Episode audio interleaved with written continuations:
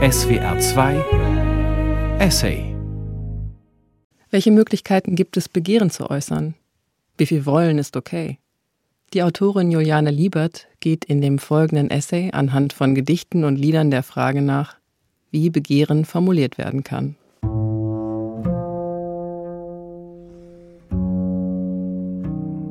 Der Gin schmeckt gleich um elf und drei. Das Soda nur wird schaler. Wer will, der kann mich haben. Für einen alten Taler. Das Frauenbegehren erfuhr ich spät und dann wie das meiste aus der Lyrik. Ich lernte Begehren von Anne Sexton. Ich lernte Begehren von Hertha Kräftner. Ich lernte Begehren von Rudika Dragincescu. Ich lernte Begehren aus Unika Zürns Dunkler Frühling. Auch wenn ich damals nicht verstand, was es bedeutet, wenn ein Hund ein totes Mädchen leckt, aber ich nahm an, es sei provokant. Ich lernte Begehren von Anaïs Nin und Violette Leduc. All diese Namen waren damals magisch, verheißungsvoll, selbst nahezu erotisch.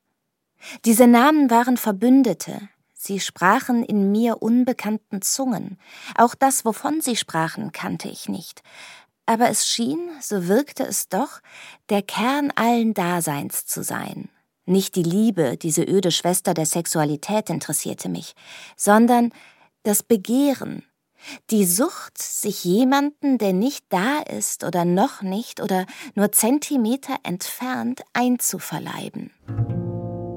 Wenn ich heut Nacht nicht deinen Leib berühre, wird der Faden meiner Seele reißen, wie allzu straff gespannte Sehne. Die erste Sexszene, die ich je las, war eine Vergewaltigung. Ich hatte mir aus dem Bücherregal meiner Eltern Die Herren des Strandes von Giorgi Amado geschnappt. Es handelte von einer Bande von jungen Dieben, die am Strand von Salvador hausen. Deren Anführer, Pedro Bala, sieht am Strand ein junges schwarzes Mädchen. Sie mochte erst 15 gewesen sein, wie er. Aber ihre Brüste stellten sich spitz auf und ihre Pobacken wölbten sich unter ihrem Kleid, denn Schwarze scheinen zu tanzen, auch wenn sie normal gehen. Die rassistische Sexualisierung fiel mir damals natürlich nicht auf. Und das Verlangen wuchs in Pedro Bala, ein Verlangen, das aus dem Wunsch erwuchs, die Angst zu unterdrücken, die ihn bedrückte. Er folgt ihr. Sie hat Angst, versucht, in belebtere Straßen zu kommen, doch er ist schneller. Er jagt sie, auf seinem Gesicht ein Lächeln mit zusammengebissenen Zähnen, holt sie ein. Gerade als er ihre Schulter berühren will, beginnt sie zu rennen. Er holt sie wieder ein, wirft sie in den Sand. Sie weint und schreit, sagt, sie sei Jungfrau. Und er lässt von der Vergewaltigung ab. Zumindest dachte ich das bis vor kurzem. Als ich diese Szene, die sich mir über Jahrzehnte eingeprägt hat, jetzt wieder las, stellte ich fest, dass der 15-jährige Pedro Bala im Original zwar auch darauf verzichtet, die 15-jährige Strandgängerin zu entjungfern, sie aber stattdessen anal vergewaltigt, damit ihre Jungfräulichkeit erhalten bleibt. Hatte ich das als Kind gelesen, aber nicht verstanden und deswegen vergessen? War von hinten zu abstrakt für mich? Oder kam es in meiner Fassung des Buches gar nicht vor? Ich sah in der deutschen Ausgabe nach 1978 und tatsächlich, die Vergewaltigung war hier zensiert. Wenn man älter wird, vermischt sich, was man nur gelesen und was wirklich erfahren hat. War ich auch am Strand gewesen? Hatte ich Begehren und Widerwillen und Angst gespürt? In meiner Erinnerung ließ der Anführer der Herren des Strandes das Mädchen gehen, begleitet sie sogar noch zur Straße, damit ihr nichts passiert. Im Original tut er das auch, damit kein anderer sie vergewaltigt, nachdem er es getan hat. Was mich noch mehr wunderte, ich empfand die Szene als elfjähriges Kind erotisch oder zumindest erregend, ohne zu wissen, was das war, ohne zu wissen, was es war, das Pedro Bala begehrte, ohne zu wissen, was es war, das die Strandgängerin fürchtete. Denn was mich als damals Elfjährige faszinierte, war neben der Tatsache, dass beide Kinder waren, wie ich, nur so halb wussten, was sie taten, wie ich, das Uneingelöste, das Unbekannte, die Aufregung, die Furcht, das Versprechen. Prim and proper, the girl who's never been kissed. Well, I'm tired of being pure and not chase. Like something that seeks its level. Devil, I wanna be evil. I wanna spit tax. I wanna be evil and cheat at jacks. I wanna be wicked. I wanna tell lies. I wanna be mean and throw my ties. I want to wake up in the morning with that dark brown taste. I wanna see some dissipation in my face. I wanna be evil. I wanna be mad. But more than that, I wanna be bad. I wanna be evil and trump an ace. Just to see my partner's face. I wanna be nasty. I wanna be cruel. I wanna be daring. I wanna shoot pool. And in the theater, want to change my seat. Just so I can step on everybody's feet. I wanna be evil. I wanna hurt flies. I wanna sing songs like the guy who cries. I wanna be horrid. I wanna drink booze. And whatever I've got, I am eager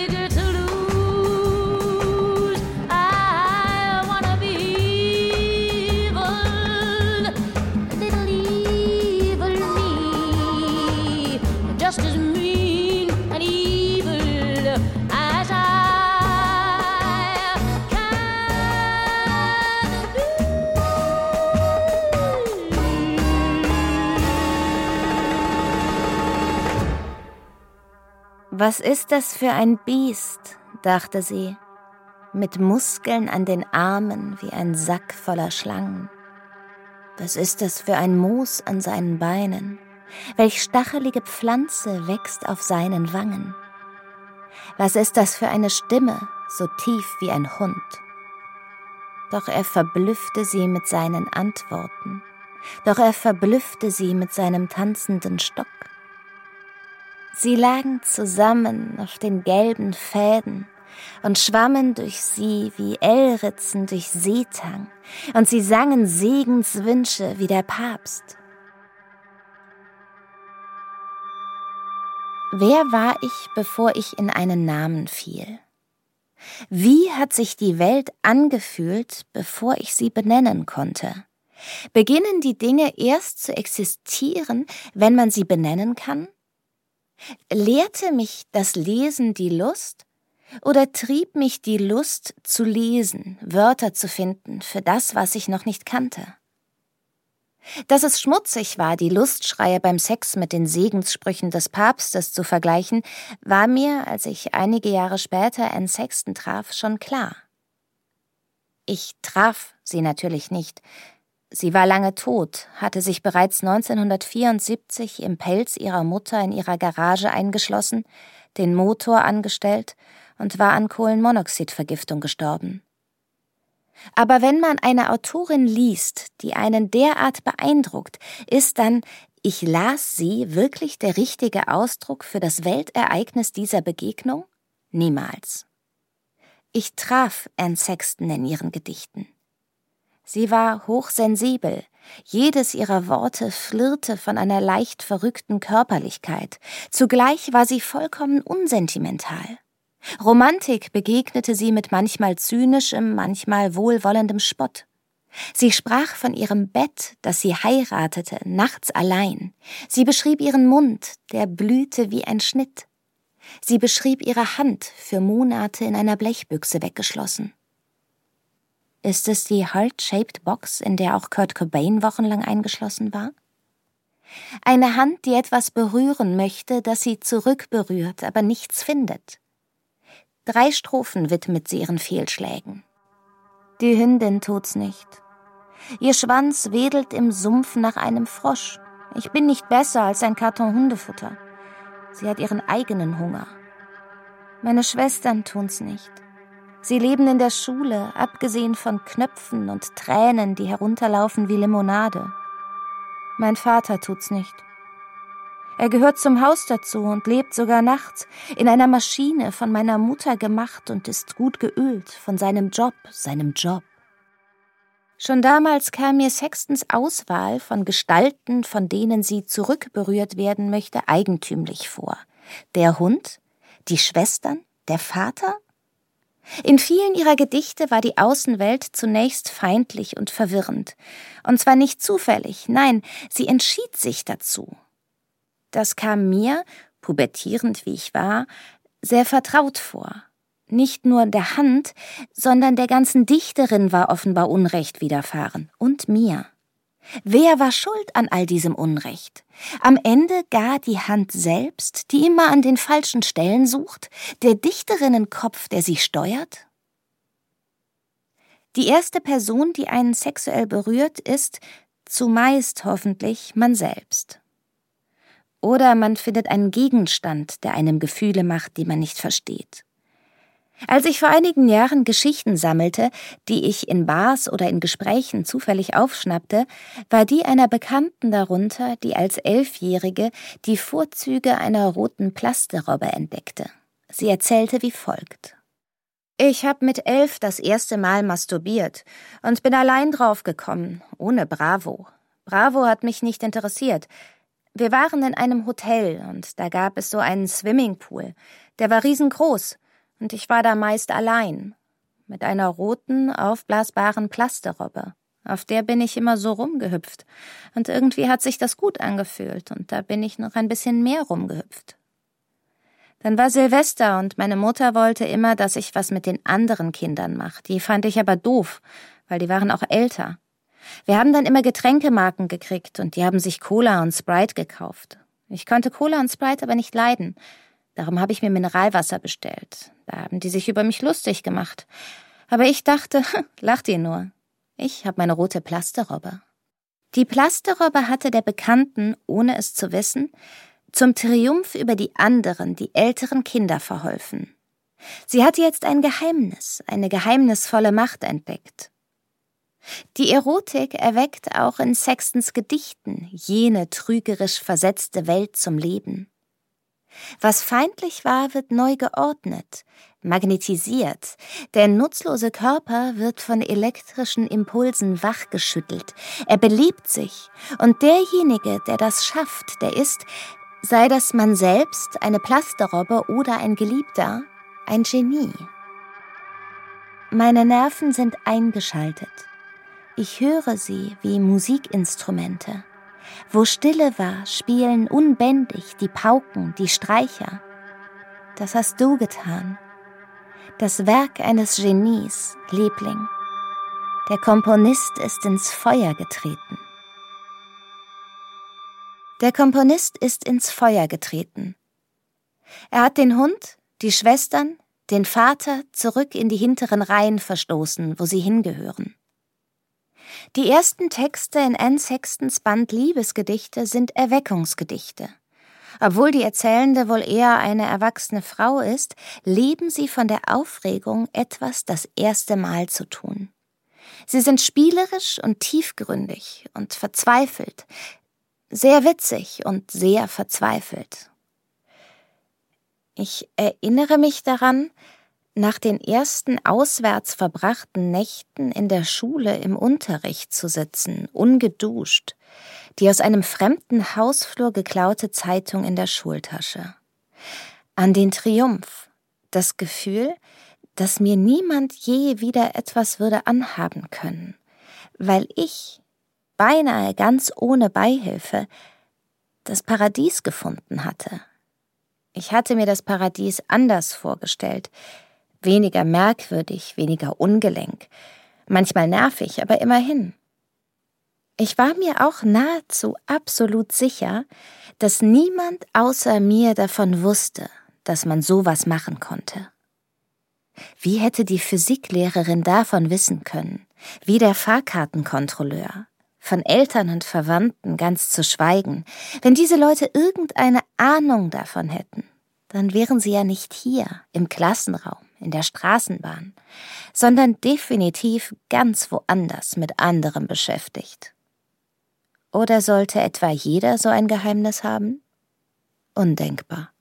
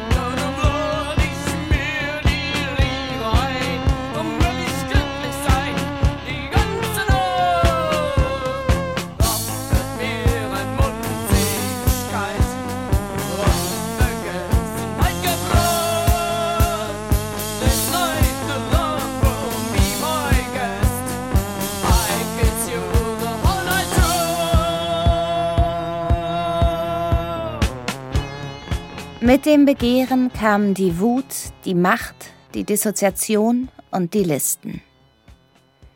Die Wut war vielleicht immer schon da gewesen, aber nicht schicklich, oder zumindest hatte es kein Ventil für sie gegeben. Da beides verbotene Gefühle waren, Lust und Wut, machten sie bald gemeinsame Sache. Beide waren aktive Gefühle, beide machten einen lächerlich, wenn man sie offen zeigte.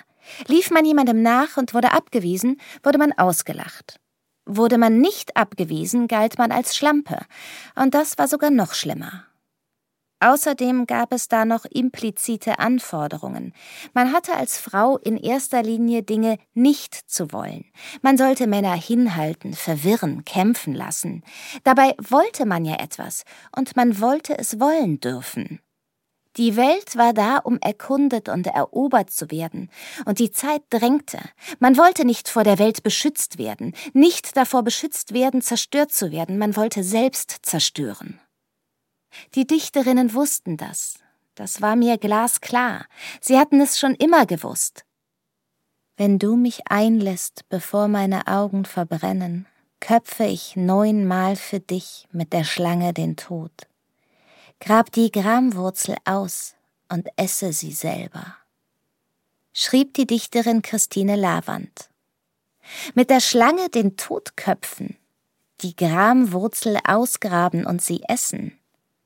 In meinem 16-jährigen Kopf sah ich da ganz klar Christine Lavand mit ihrem Kopftuch, die eine penisförmige Schlange sind Penisse eigentlich schlangenförmig oder schlangenpenisförmig? Auch darauf hat eine Frau, nämlich die Sängerin Melanie Sefka, eine ewig gültige Antwort gefunden. A thing is a phallic symbol if it's longer than it's wide.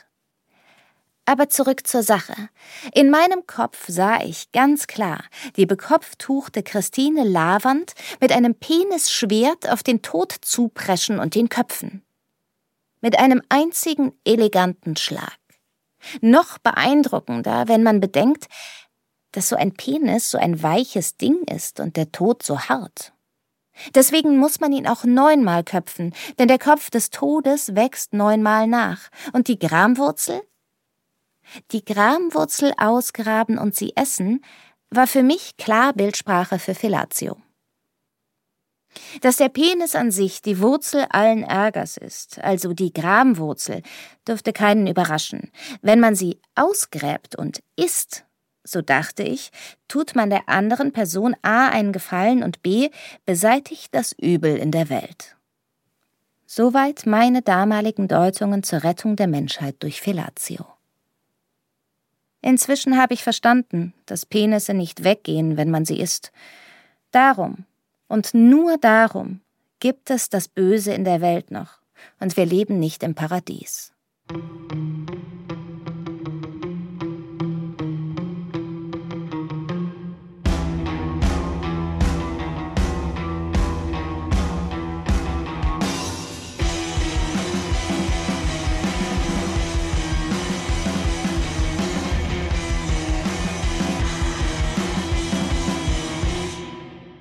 Mit dem Begehren kamen die Wut, die Macht, die Dissoziation und die Listen.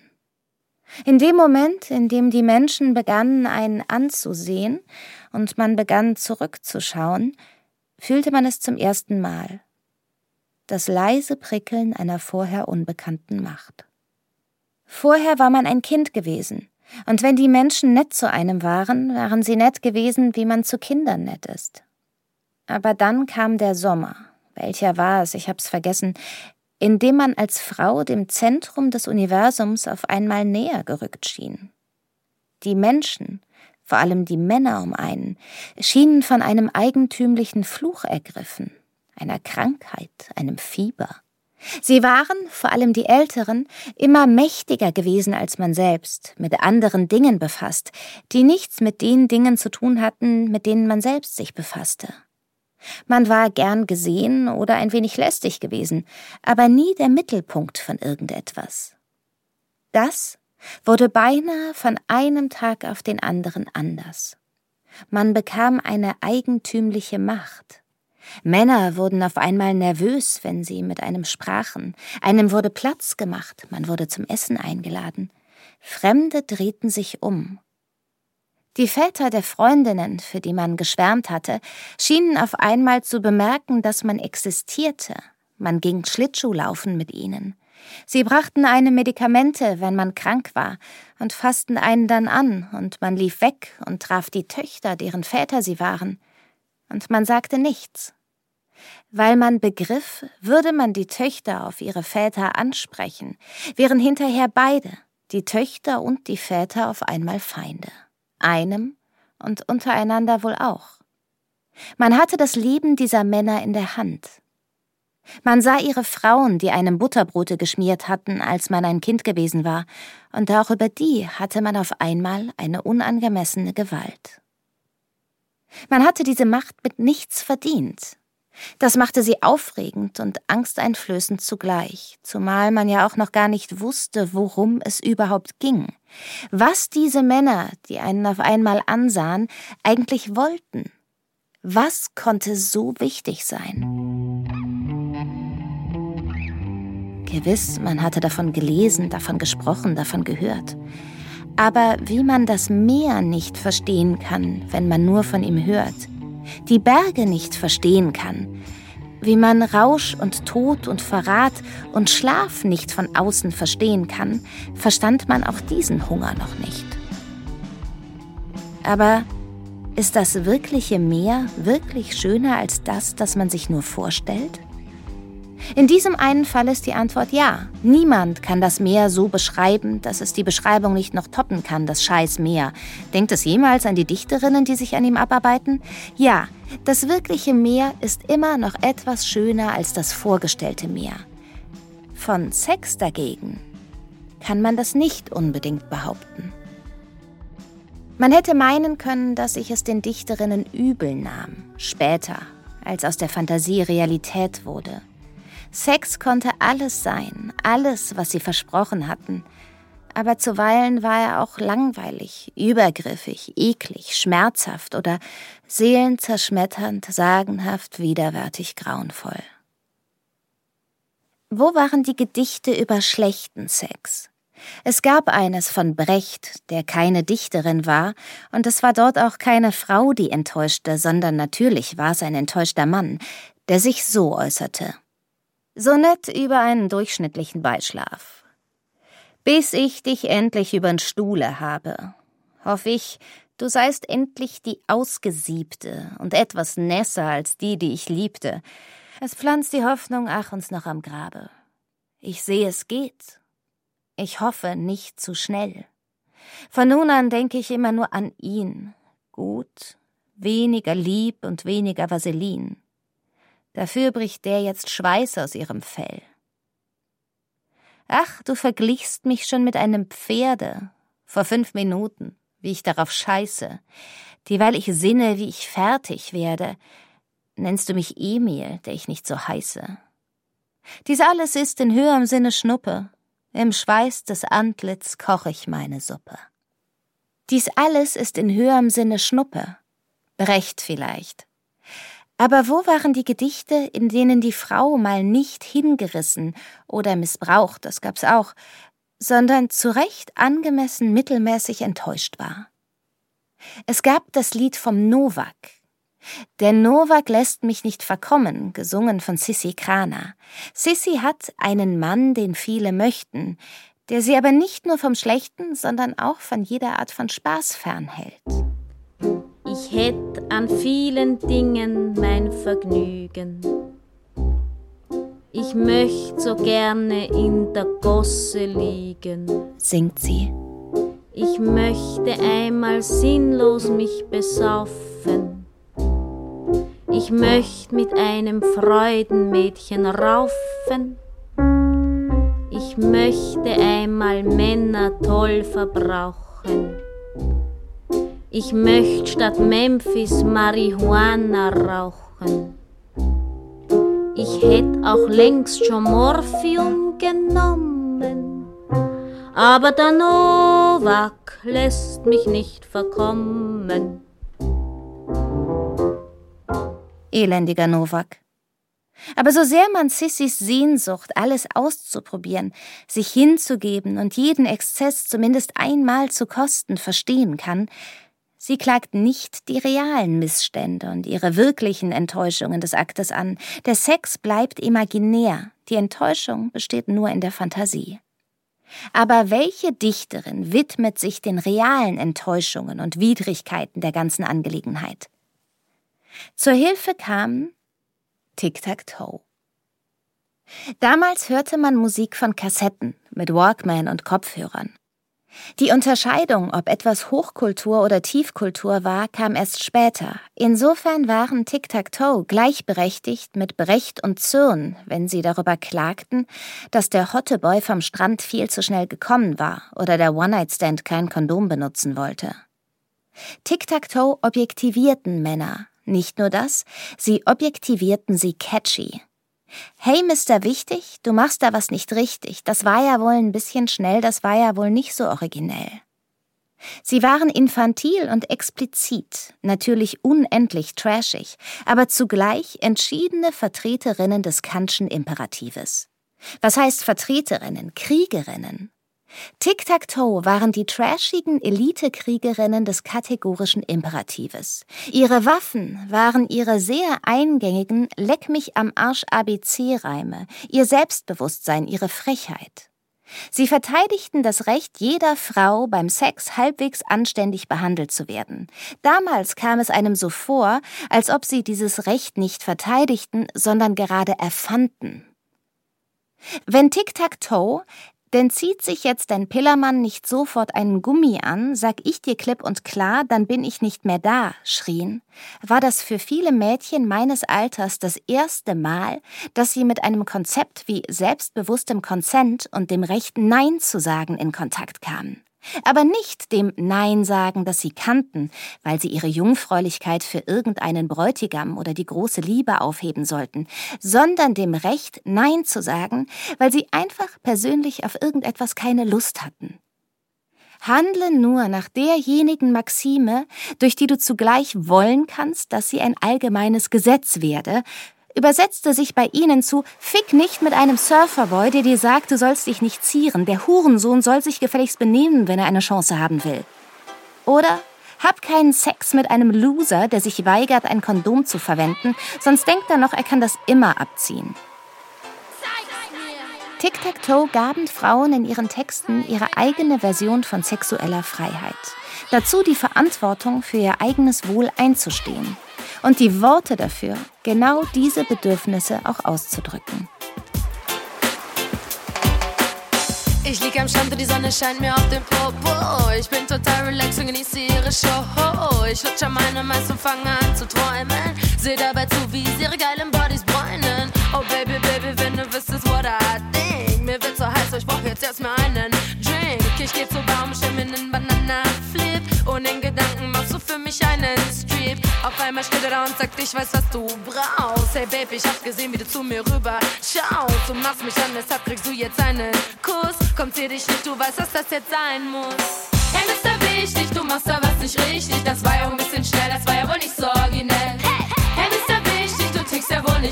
Jetzt machst du hier die Show, ja, und dann schrumpft dein Niveau. Yes, yes. Hey, Mr. Wichtig, du machst da was nicht richtig. Das war ja ein bisschen schnell, das war ja wohl nicht so originell. Nicht richtig. Jetzt machst du hier die Show, ja, und dann schrumpft dein Niveau. Das hat er wohl gecheckt. Auf einmal wird er ganz korrekt. Er ist ja doch ganz nett und fragt mich, wie ich's gern hätte. Ich frage ihn, was meinst denn du? Meinst du das, was ich denk? Oder denkst du nur, du denkst, dass du weißt, was ich meine? Ich denk, du weißt schon, was ich will. And it's the poetic of that language that I'm interested in. Je genauer man hinschaut, desto schwieriger wird es, Begehren und Lust begrifflich zu fassen zu bekommen. In einem TED Talk, der noch nicht existierte, als ich durch die Dichterinnen vom Begehren träumte, versucht die Autorin Esther Perel zu verstehen, was Liebe und Begehren unterscheidet. Wenn es also ein Verb gibt, das für mich mit Liebe zu tun hat, dann ist es haben, sagt sie. Und wenn es ein Verb gibt, das mit Verlangen einhergeht, dann ist es wollen. In der Liebe wollen wir haben, wir wollen den Geliebten kennenlernen. Wir wollen die Distanz minimieren, wir wollen die Kluft verkleinern. Wir wollen die Spannungen neutralisieren, wir wollen Nähe. Aber im Begehren neigen wir dazu, nicht wirklich zu den Orten zurückkehren zu wollen, an denen wir bereits gewesen sind. Vergangene Erlebnisse halten unser Interesse nicht aufrecht. Im Begehren wollen wir einen anderen, jemanden auf der anderen Seite, den wir besuchen können, mit dem wir etwas Zeit verbringen können, mit dem wir sehen können, was in seinem Rotlichtviertel vor sich geht. Verstehen Sie? In der Sehnsucht wollen wir eine Brücke, die wir überqueren können. Aber stimmt es überhaupt, dass Lieben haben impliziert und begehren wollen? Davon abgesehen, dass man einen Menschen sowieso nicht haben kann wie einen Stuhl oder ein Rasiermesser oder eine Immobilie. Aber ist nicht jemanden haben wollen eher ein Ausdruck von sexueller Begierde als von Liebe? Nimm mich, mag man einem Geliebten sagen, oder er nahm sie von hinten. Aber genommen wird in diesen Momenten nichts, vielmehr bekommt man etwas. In gewisser Weise könnte man sagen, dass Sex nichts ist, was man tut, oder? setzt Esther Perel fort. Sex ist ein Ort, an den man geht. Es ist ein Raum, den man in sich selbst und mit einem anderen oder anderen betritt. Wohin gehst du also beim Sex? Mit welchen Teilen von dir verbindest du dich? Was willst du dort zum Ausdruck bringen? Ist es ein Ort der Transzendenz und der spirituellen Vereinigung? Ist es ein Ort für Ungezogenheit? Und ist es ein Ort, an dem man sicher aggressiv sein kann? Ist es ein Ort, an dem du dich endlich hingeben kannst und nicht für alles die Verantwortung übernehmen musst? Ist es ein Ort, an dem man seine infantilen Wünsche äußern kann? Was kommt dort zum Vorschein? Sex ist eine Sprache. Es ist nicht nur ein Verhalten. Und es ist die Poesie dieser Sprache, die mich interessiert. Es ist die Poesie dieser Sprache, die mich interessiert. Aber weiter. Im Grunde genommen werden die meisten von uns nachts von denselben Dingen erregt, gegen die wir tagsüber demonstrieren. Gibt es etwas, das der Bindung innewohnt und das Begehren abtötet? Können wir jemals Sicherheit erhalten, ohne der Monotonie zu erliegen? Ich frage mich, ob wir uns einen Sinn für das Poetische bewahren können, für das, was Octavio Paz die doppelte Flamme von Liebe und Erotik nennt. In diesem Paradoxon zwischen Liebe und Begehren scheint es so rätselhaft zu sein, dass genau die Zutaten, die die Liebe nähren, Gegenseitigkeit, Schutz, Sorge, Verantwortung für den anderen, manchmal genau die Zutaten sind, die das Begehren ersticken. Denn das Begehren geht mit einer Vielzahl von Gefühlen einher, die nicht immer zu den Lieblingen der Liebe gehören. Eifersucht, Besitzgier, Aggression, Macht, Dominanz, Ungezogenheit, Unfug. Im Grunde werden die meisten von uns nachts von denselben Dingen erregt, gegen die wir tagsüber demonstrieren. Der erotische Verstand ist nicht sehr politisch korrekt. Wenn jeder auf einem Bett aus Rosen fantasieren würde, würden wir nicht so interessante Gespräche über dieses Thema führen. Natürlich ist auch diese Darstellung schematisch. Ich glaube jedenfalls nicht, dass Begehren und Geborgenheit, Rücksichtnahme und Sanftheit immer zwangsläufig Gegensätze sind. Und ist Begehren wirklich immer von Eifersucht und anderen potenziell zerstörerischen Emotionen begleitet? Ich kann doch auch jemanden begehren, den ich einfach im Club am Rand des Dancefloors ficken will. Wo sind dann Schadenfreude und Eifersucht? Der Punkt ist, man kann begehren, ohne dabei gleichzeitig lauter finstere Gefühle zu haben. Ja, Sex hat keine eingebaute Moral und Begierde kann mit vielen Arten von Dunkelheit verbunden sein. Aber muss sie halt auch nicht. Es gibt beispielsweise auch ein ganz lichtes Live and Let Live jemanden ficken wollen an einem schönen Frühlingstag. Zwingender ist Perels Assoziation von Begehren mit Erkundung, Entdecken, Abenteuer. Wer akut begehrt, also den erotischen Reiz des Begehrens empfindet, hat in der Regel nicht gleichzeitig große Angst, sucht nicht Schutz, hasst sich nicht selbst. Ein Mindestmaß an Mut und Einverständnis mit sich selbst und der Welt ist notwendig, um erotisch begehren zu können. Vielleicht gibt es noch andere Formen des Begehrens, die einem selbst keine Lust bereiten, auch nicht temporär, sondern nur zwanghaft sind aber schwer zu sagen, ob man dafür nicht andere Bezeichnungen finden müsste. Für die sexuelle Anziehung zwischen halbwegs erwachsenen und zurechnungsfähigen Menschen braucht es die Lust auf Neues, Entdeckergeist, Neugierde, die sich nur ab einem Grundlevel des Selbstbewusstseins einstellen. Wer total down and out ist, wird in diesem Sinn nicht begehren können. Man kann jemanden verzweifelt begehren, aber Verzweiflung begehrt nicht. Oder? I was born in the desert. I've been down for years. Jesus, come closer. I think my time is near.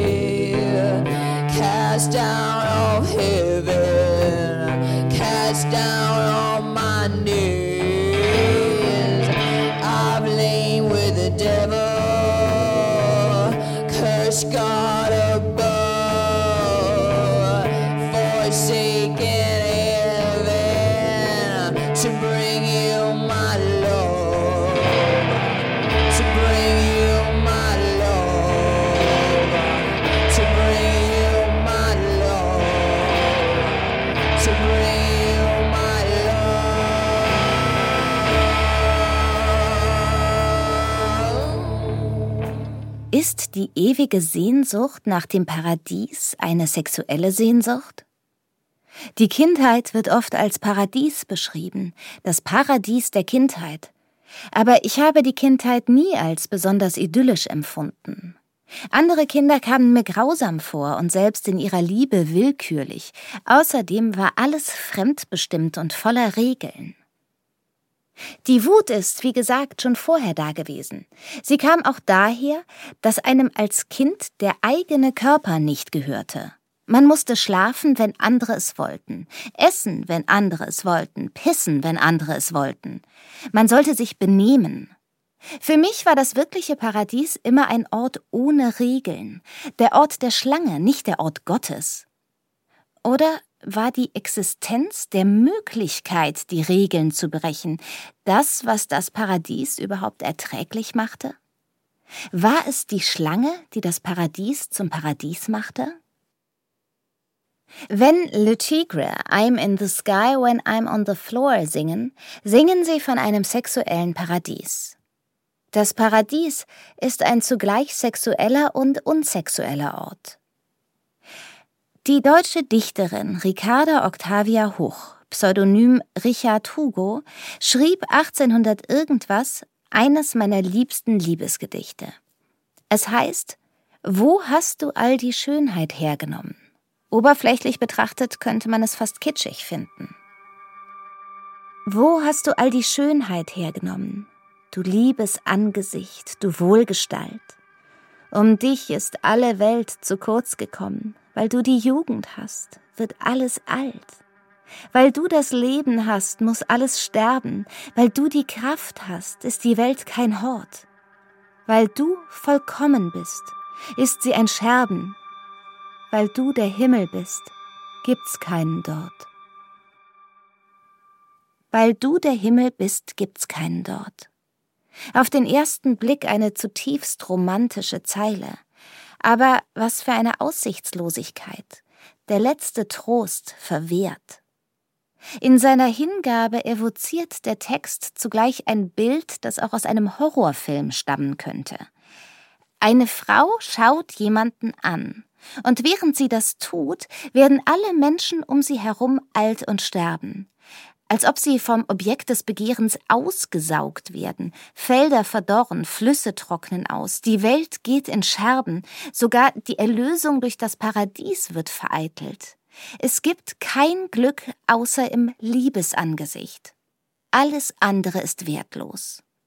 Ricarda Hoch beschwört die unfassbare Gewalt von Schönheit, die an sich noch kein Begehren ist, aber ohne Betrachter keinen Sinn ergibt, also eigentlich erst durch das Begehren aktiviert wird.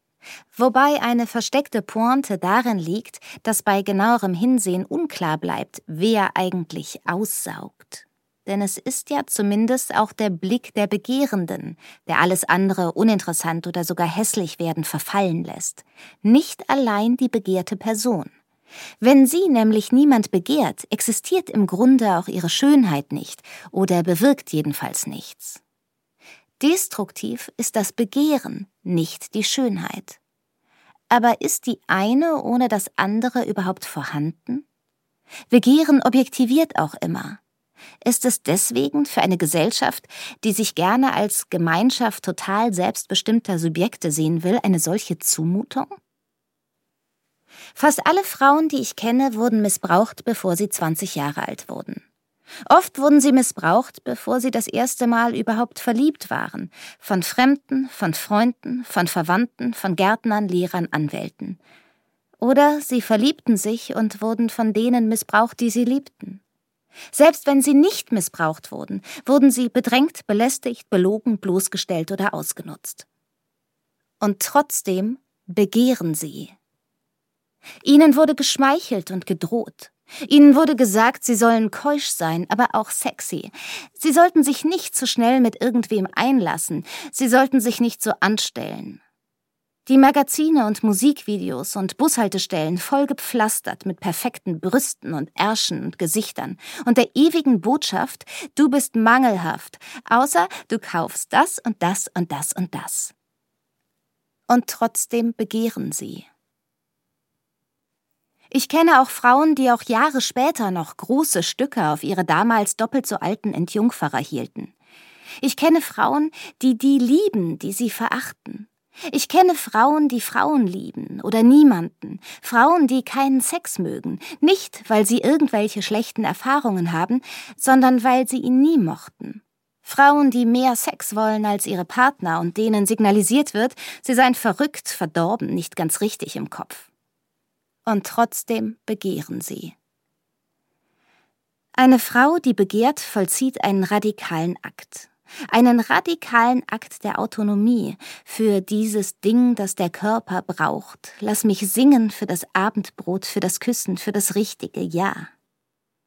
Es liegt im Wesen des Begehrens, dass es stärker wird, umso mehr Hindernisse seiner Erfüllung entgegenstehen.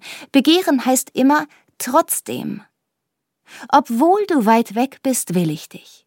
Obwohl ich dich nicht wollen darf, will ich dich. Obwohl du schläfst und ich wach bin, will ich dich.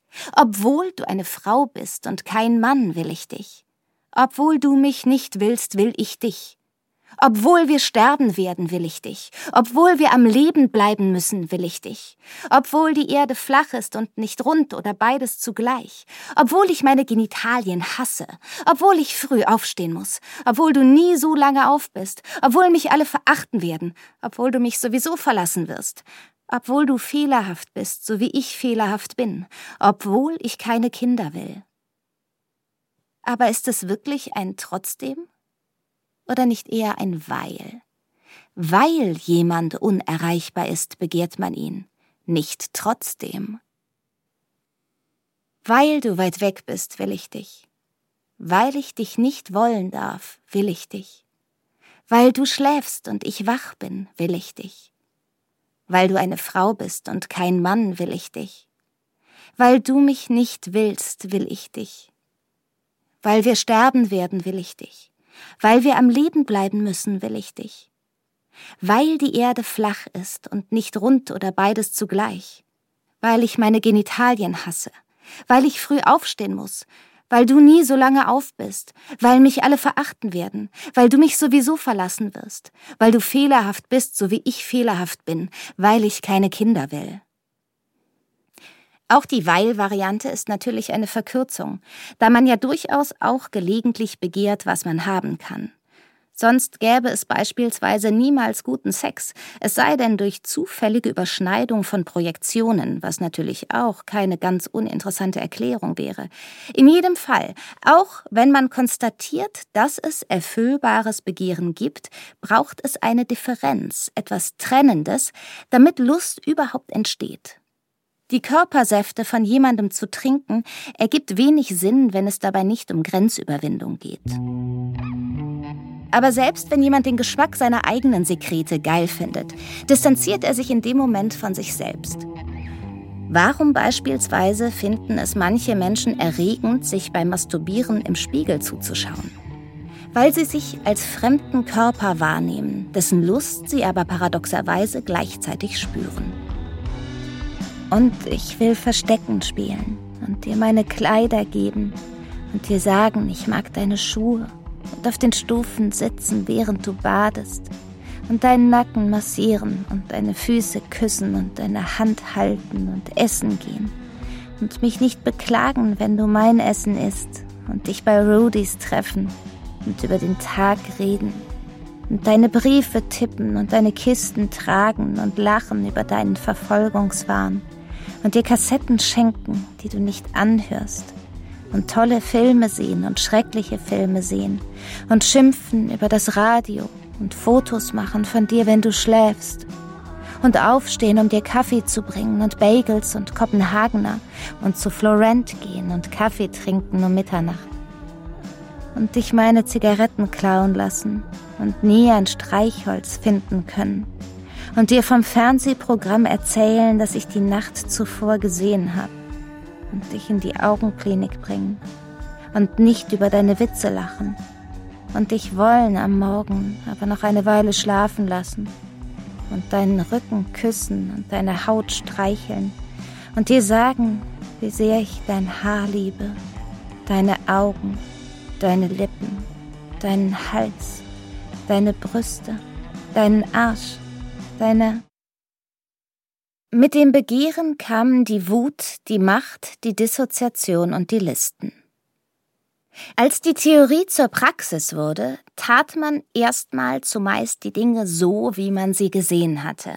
Man tat etwas Neues, Sex haben, und tat zugleich so, als würde man es tun. Man ahmte die Bewegungen und Geräusche und Empfindungen nach, die man aufgeschnappt hatte.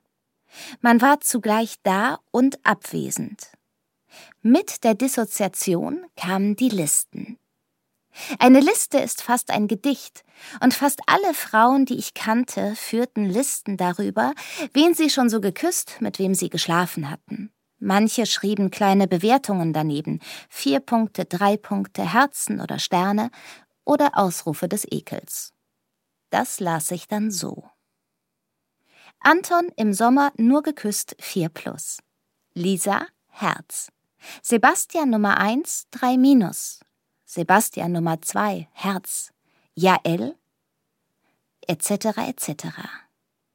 Diese Listen wurden dann verglichen, diskutiert. Sie waren eine eigene Form der Lyrik. Kein Lektor bekam sie je zu Gesicht, aber sie wurden manchmal korrigiert. Wenn sich der Verehrte oder die Verehrte als Arschloch herausstellte beispielsweise, dann wurde er oder sie gestrichen.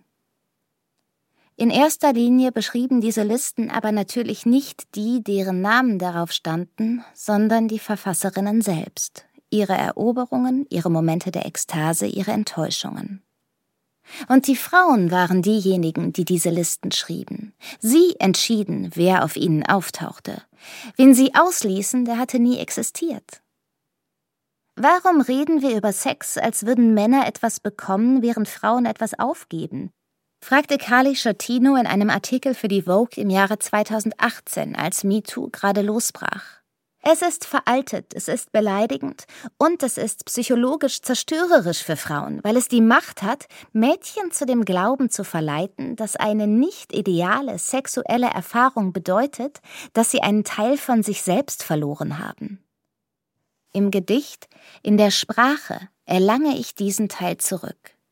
Selbst als es in der Welt um mich herum keinen Raum für mein weibliches Begehren gab, gab es ihn in der Poesie.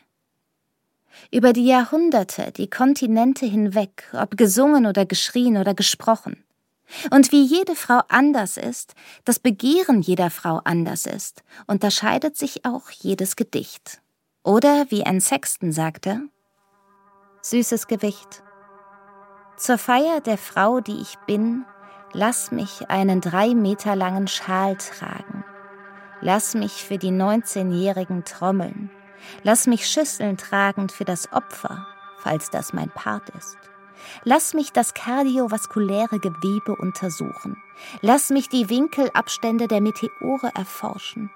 Lass mich an Blumenstängeln saugen, falls das mein Part ist. Lass mich bestimmte Totems machen, falls das mein Part ist. Für dieses Ding, das der Körper braucht, lass mich singen. Für das Abendbrot, für das Küssen, für das Richtige. Ja.